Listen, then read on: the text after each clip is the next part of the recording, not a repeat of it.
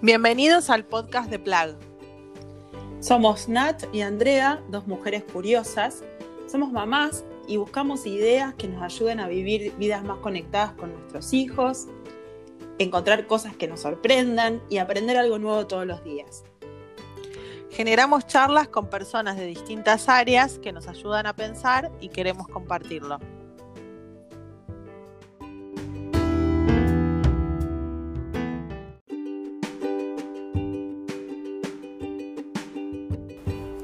Nuestro invitado de hoy es Maximiliano Kufferman.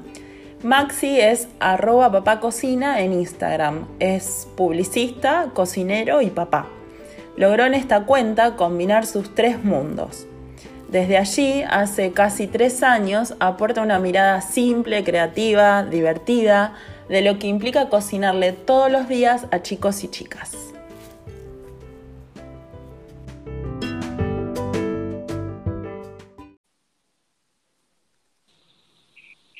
Hola. Hola, ¿cómo andás, Nati? Hola, Maxi, ¿cómo estás? Hola, chicas, ¿cómo andan? Bien, Bien. bienvenido. Muchas gracias.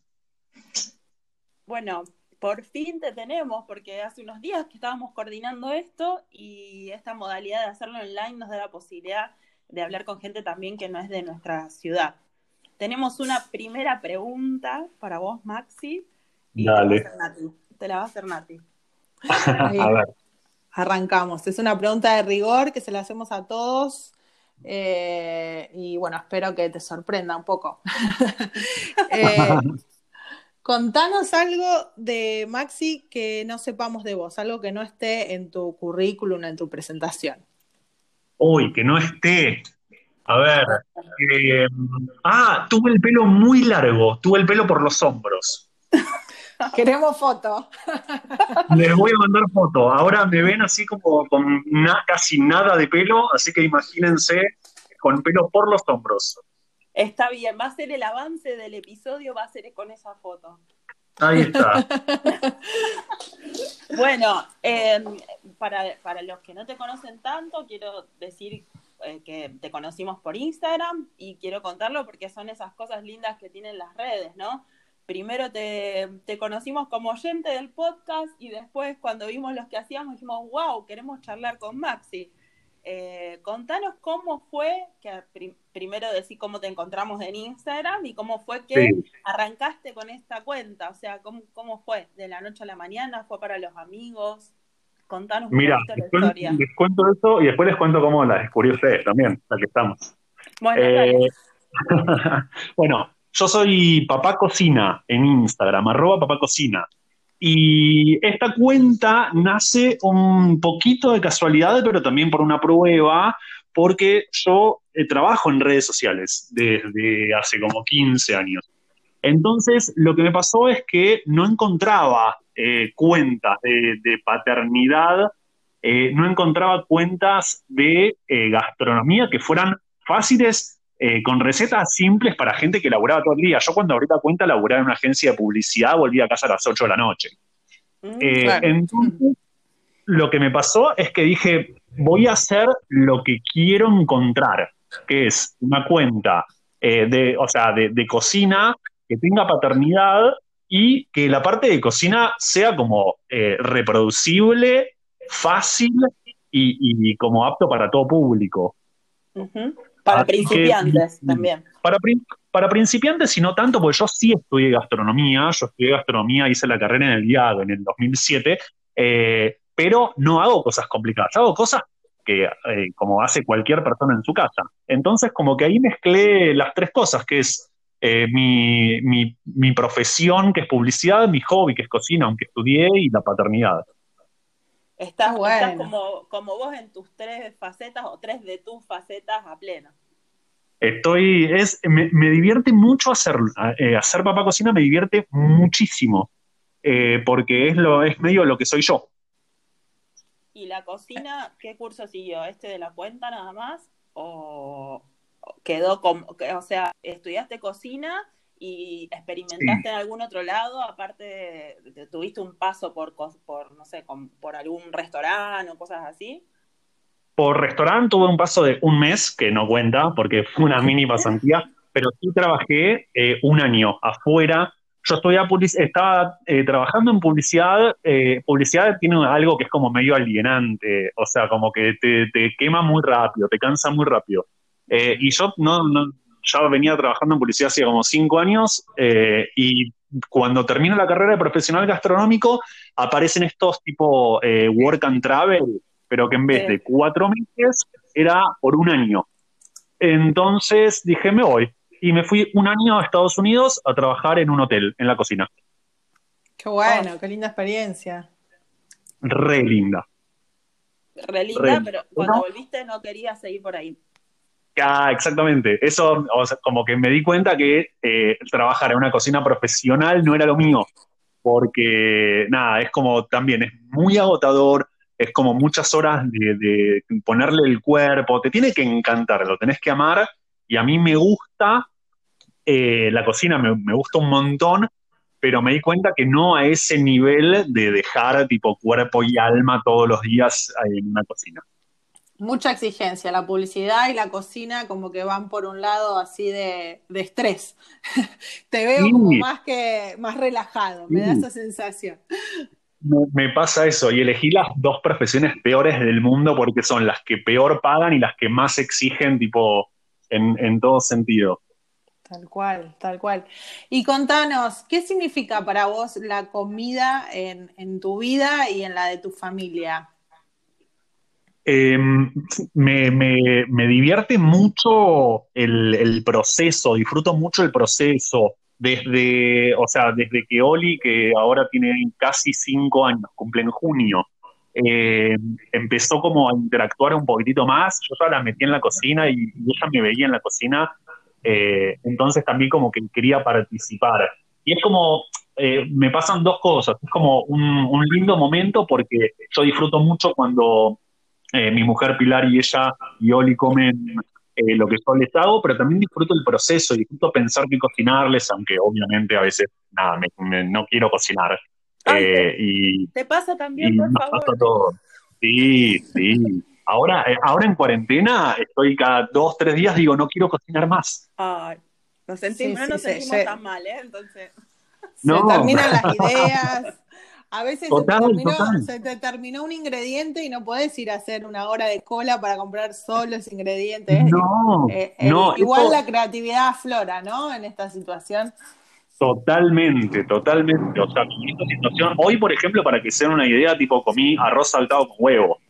O sea, como cero, cero historia, cero gourmet, cero eh, ponerle así como tipo, no, bueno, no, había arroz en la heladera, había huevo en la heladera, mezclé las dos cosas, la, y ya está, y ponimos eso. Creo que eso eh, también un poco, Maxi, pensando en la cuenta y toda la gente que, que, aprende recetas con vos y todo, voy a usar un término publicitario, genera mucho engagement, ¿no? Porque por ahí, a veces cuando son todas las, las, recetas así muy gourmet y vos decís, no, no tengo pimienta de Jamaica o tengo un aceite común nada más, es como que uno se desmotiva un poco, digamos, en el día a día. Bueno, eso que decís, yo, eh, de nuevo, yo trabajo en, redes, entonces, o sea, lo, tengo como muy, muy calado el tema. Pero lo que me pasó es algo que me sorprendió un montón. Yo, eh, cuando hablo por cocina, era comida real, pero quería como parecerme también al resto de las cuentas, de hacer platos lindos y no sé qué. Eh, y me pasó que abro la cuenta y a las dos semanas, ponele, Oli deja de cenar.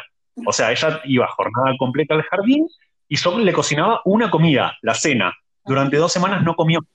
Ah. Entonces, eh, yo lo conté, o sea, lo conté, tipo, hice esto y no lo comió. Y a los dos días, tipo, pasé otra receta y les dije, tipo, háganla ustedes, eh, ojalá tengan suerte porque en casa Olivia no lo comió. Y me empecé a dar cuenta que eh, me, me, cayeron muchos, pero cuando digo muchos, es muchos en serio, diciendo, gracias por mostrar o sea, que, los chicos a veces no comen. Gracias por, por, hacerme no sentir tan mal que me la paso cocinando y después, o sea, como tipo, nadie come. Entonces, como que me di cuenta muy rápido que querían, o sea, que, que, la gente se estaba cansando un poquito de la aspiracional y quería un poco más de, de algo más real. Claro, sí, que, que, realmente es un tema que tenemos que trabajarlo y tener paciencia con los chicos de, de insistir o de, digamos, esto de que se acostumbren a los sabores y todo, y, a veces queremos que, que, coman. Total. El nene no me come. no, pero ojo que a mí me repasa también, ¿eh? ahora en cuarentena más porque viste que se desordenaron todos los horarios, todo, pero me pasa que no come y me pasa que me enojo y después me pasa que me dejo enojar, o sea, no me, no me enojo todo el tiempo. Pero en ese momento, cuando abrí la cuenta, dije, ah, me lo está haciendo a propósito. O sea, me, me, boicotea la cuenta, me, lo hace a mí. Me boicotea. Claro. Eh, no, tal cual, tal cual, fue tipo, es, esto es un boicot. Y ahí yo me enojé muchísimo, pero me enojé posta y empecé a leer un poquitito y empecé a leer sobre neofobia y empecé a leer también sobre eh, las etapas evolutivas de los nenes sobre, y de, los, de las nenas. O sea, sobre toda una movida que yo no tenía ni idea y dije, ah, listo, no soy yo. Es que, tipo, ella está pasando por una etapa.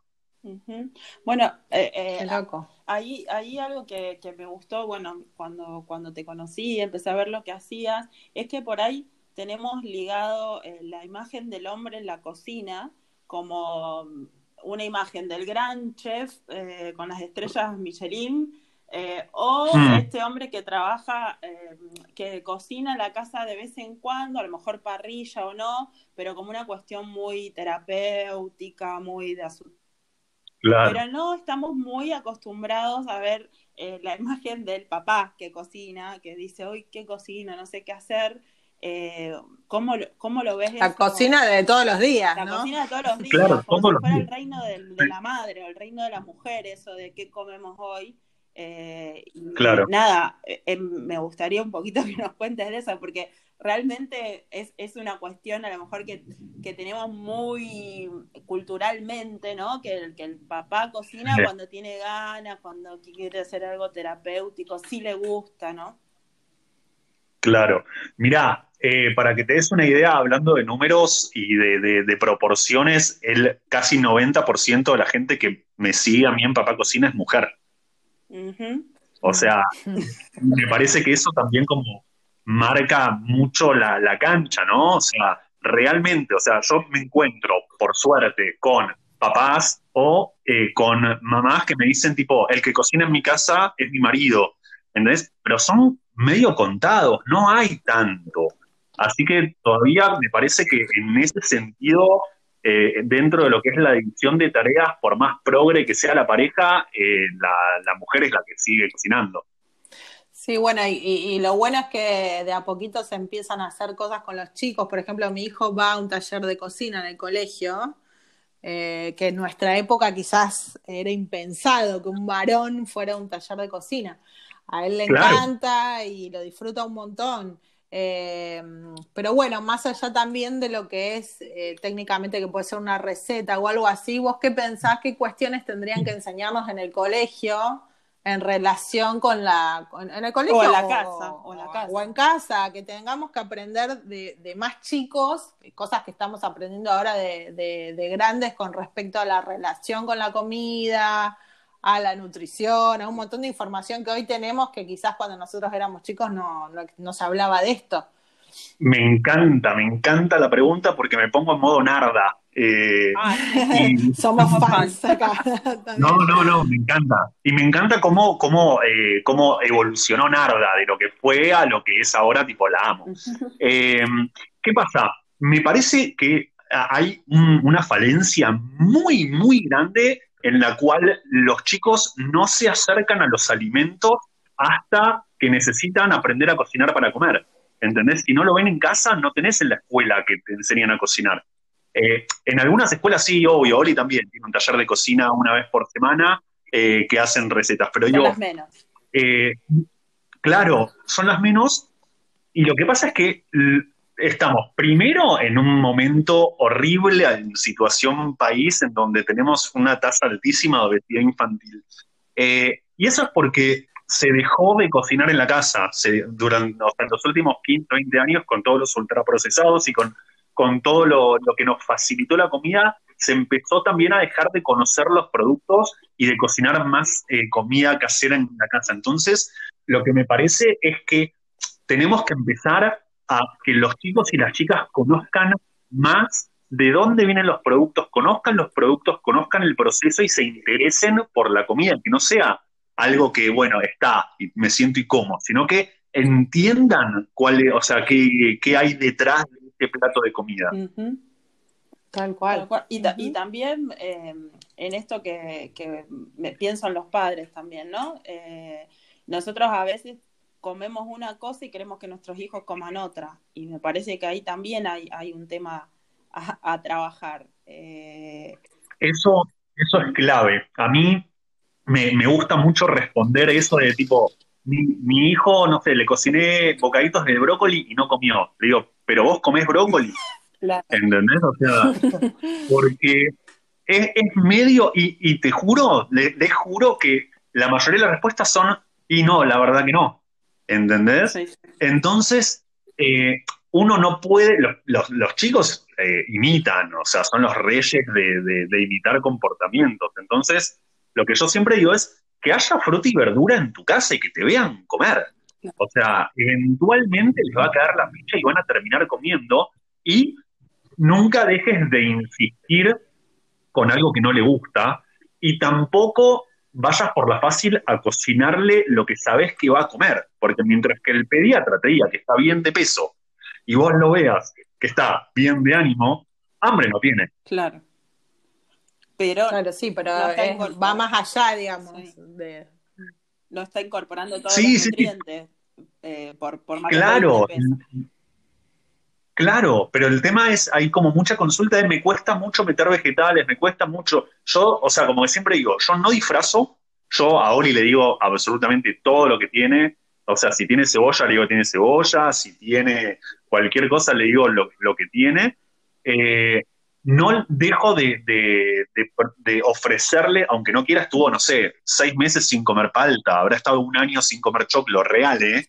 O sea, pero no es que todas las semanas, pero cada tanto digo, bueno, listo, y pongo choclos en la mesa. ¿Querés? No. Bueno, a los dos meses vuelvo a poner choclos en la mesa porque se me ocurrió. ¿Querés? No. En algún momento va a comer.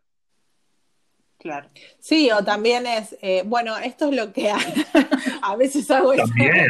lo que hacían las abuelas, ¿no? Bueno, se come lo que hay en la mesa. Y si no, sí. Porque si no, yo a veces me encuentro cocinando tres menús diferentes y digo, no, esto es una locura. No, olvídate, yo no le cocino nada especial. Desde que puede comer todo, o sea, todo lo, viste que, a partir de los seis meses, está como que empieza Claro, pero ah, desde que puede comer todo, la comida que hay en la mesa es una para los tres. Buenísimo, tal cual, sí. Eh, sí, no, no es fácil, no es tarea fácil, pero hay que No, no, no, nadie dijo que es fácil y yo también me enojo y yo también, eh, o sea, reniego, pero prefiero que no coma un plato a hacerle, no sé, unos fideos con manteca. Sí, y a la, vez también los chicos en, en edades pequeñas son como súper esponja, decía, bueno, copian lo que hacemos. Me pasó una vez, hace poco, tenía una amiguita invitada, una sobrina invitada, y puse una gaseosa en la mesa, que no solemos tomar gaseosa, y los chicos empezaron a conversar de que era una porquería lo que yo había puesto y me pidieron agua. Entonces decía, la lenita invitada hablaba con mi sobrina, con mi hijo, entonces me pareció genial, me dio vergüenza haber puesto una, una bebida gaseosa. Claro. Traje agua y quedó la gaseosa. O sea, ojo, no es para demonizar nada, pero eh, lo que digo es que los chicos como que aprenden y, se convencen y en la charla daban razones de por qué era mala la gaseosa. O sea, tenían argumentos eh, de por qué era mala y entonces elegían no consumir.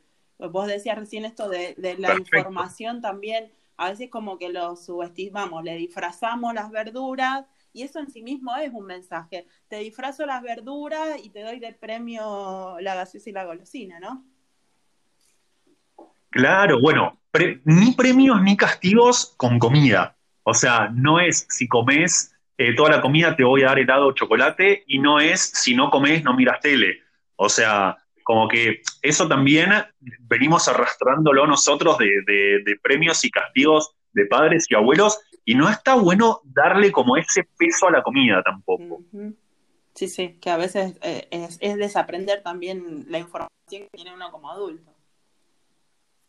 Total, igual nada, yo digo esto y alguna que otra vez me he encontrado diciéndole, tipo, no terminás de comer el plato y no te levantás de la mesa, olvídate. sí, sí, sí, sí, siempre. Pero bueno, es como, es, es, es, lo que, es lo que dijeron recién, es desaprender. Para mí la clave es esa. Y sí, sí, hay muchas cuestiones culturales que están muy, muy arraigadas. Sí, también, o sea, no sé, el, tema del desayuno, desayunar eh, panificado, eh, que el postre sea algo dulce, ¿entendés? O sea, como que en, otras culturas, a mí me cuesta horrores en mi casa aplicarlo, ¿eh? pero tipo en otras culturas eh, desayunás eh, fruta, desayunás, no sé, claro, desayunás carne, tal cual, desayunás pescado, no importa. O sea, el, tema es, nada, que es como el desayuno, que es la comida más importante del día, que te prepara, para, no sé qué, ¿verdad? yo estoy desacostumbrado totalmente a desayunar, yo no desayuno. Entonces también me cuesta eh, incorporar eso dentro de la dinámica familiar. Sí, sí, ahí está de nuevo que, lo que uno hace es lo que los chicos también eh, comparten.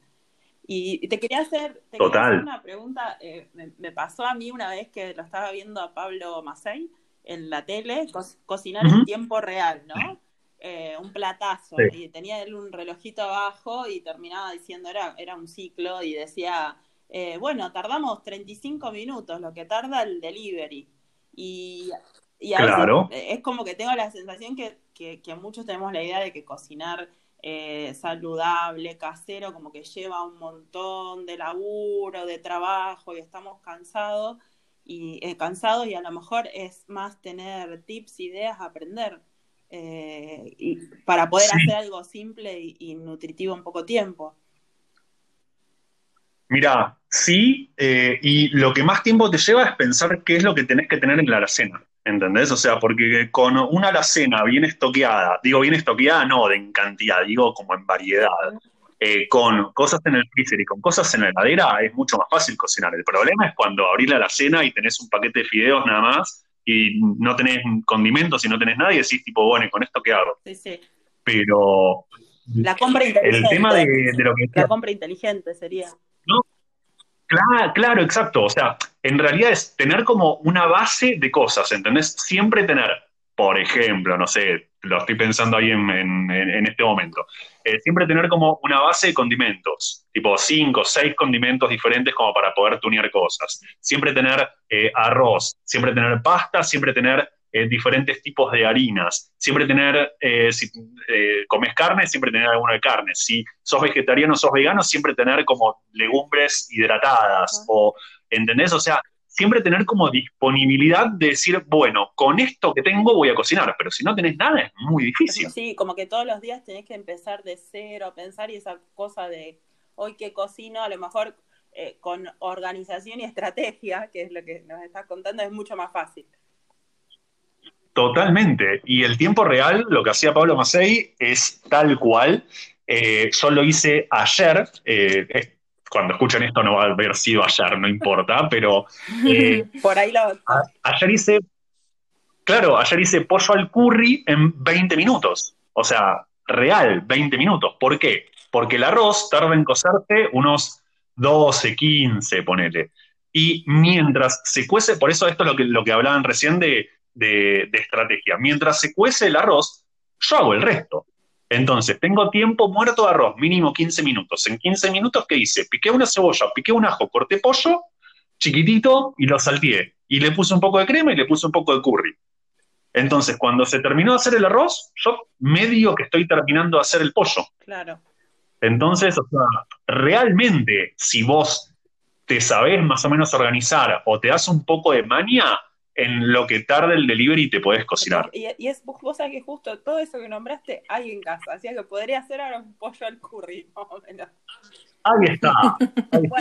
ya tenemos la cena. Te, pregunto una, una más. Eh, ¿Cuál sería tu caballito de batalla? Digamos. Mirá, el de ayer. El divertido. tu caballito de batalla. El pollo al curry es mi, el pollo al curry es mi caballito de batalla, sin duda, ¿eh? O sea, lo hago desde hace un montón de tiempo. Es un plato que se hace muy rápido, es un plato que lo podés ir variando porque le podés poner, no sé, leche de coco, crema, leche, le podés poner más o menos verduras, le podés poner salteadito de cebolla de ajo o no. Eh, o sea, y en la misma base, si no le pones curry, lo puedes hacer a la mostaza, lo puedes hacer al verdeo, lo puedes hacer como tipo de un montón de, de formas que pollo y arroz con el sabor de algo en el pollo, tipo, es un gol, es re caballito de batalla. Algún vegetal, combo. Total. Bueno. Chaucha, zanahoria, lo que bueno, quieras. cuando, cuando compartamos este podcast, vamos a compartir tu, tu receta también. Ay, dale, dale. Bueno, muchísimas gracias Maxi por, por todo lo que, lo que, el tiempo, lo que aprendimos, lo que pensamos. Y tenemos para la salida también pregunta de rigor. Eh, es como Ahí un ver, juego, vamos, ahí vamos. como un juego. Es un juego, eh, son nuestros tres ejes. Eh, yo te voy a decir cada uno de ellos y vos me respondés qué palabra te sugiere. Ok. Bueno, la primera es conectar. Conectar. eh, qué un. Ah, me pone un aprieto. No, mentira. Conectar. eh, mi, mi, mi parte de conexión con Oli, eh, además de juegos y demás, es la cocina. Realmente es, es un espacio para conectar y como es para, para compartir. Buenísimo. La segunda es sorprender. Sorprender. Eh, a mí me sorprende mucho cuando, o sea, cuando la veo haciendo cosas nuevas, o sea, como el, el- el- aprendizaje constante, o sea, el, el no entender de dónde sacó lo que está diciendo, lo que está pensando. y la última es aprender. Aprender, eh, aprender no se termina nunca y es, es algo muy lindo, aprender junto a los, a los niños y a las niñas es, es precioso. Mágico. Bueno, muchas gracias, Maxi, por tu tiempo y por todo lo que nos contaste. Nos encantó Gracias tenerte. Gracias a ustedes, me encantó participar y quiero decirles que cuando las descubrí en una semana o menos, me escuché todos los episodios porque me pareció un programa como súper cercano. Eh, ustedes son muy geniales y toda la información que están compartiendo me parece que sirve muchísimo para padres, futuros padres o, o incluso gente sin hijos. Está buenísimo. Ay, muchas gracias. Bueno, gracias. Un piropo. Gracias, Maxi. Bueno, un Un placer. Chau, chau. Bueno. Chao. Adiós.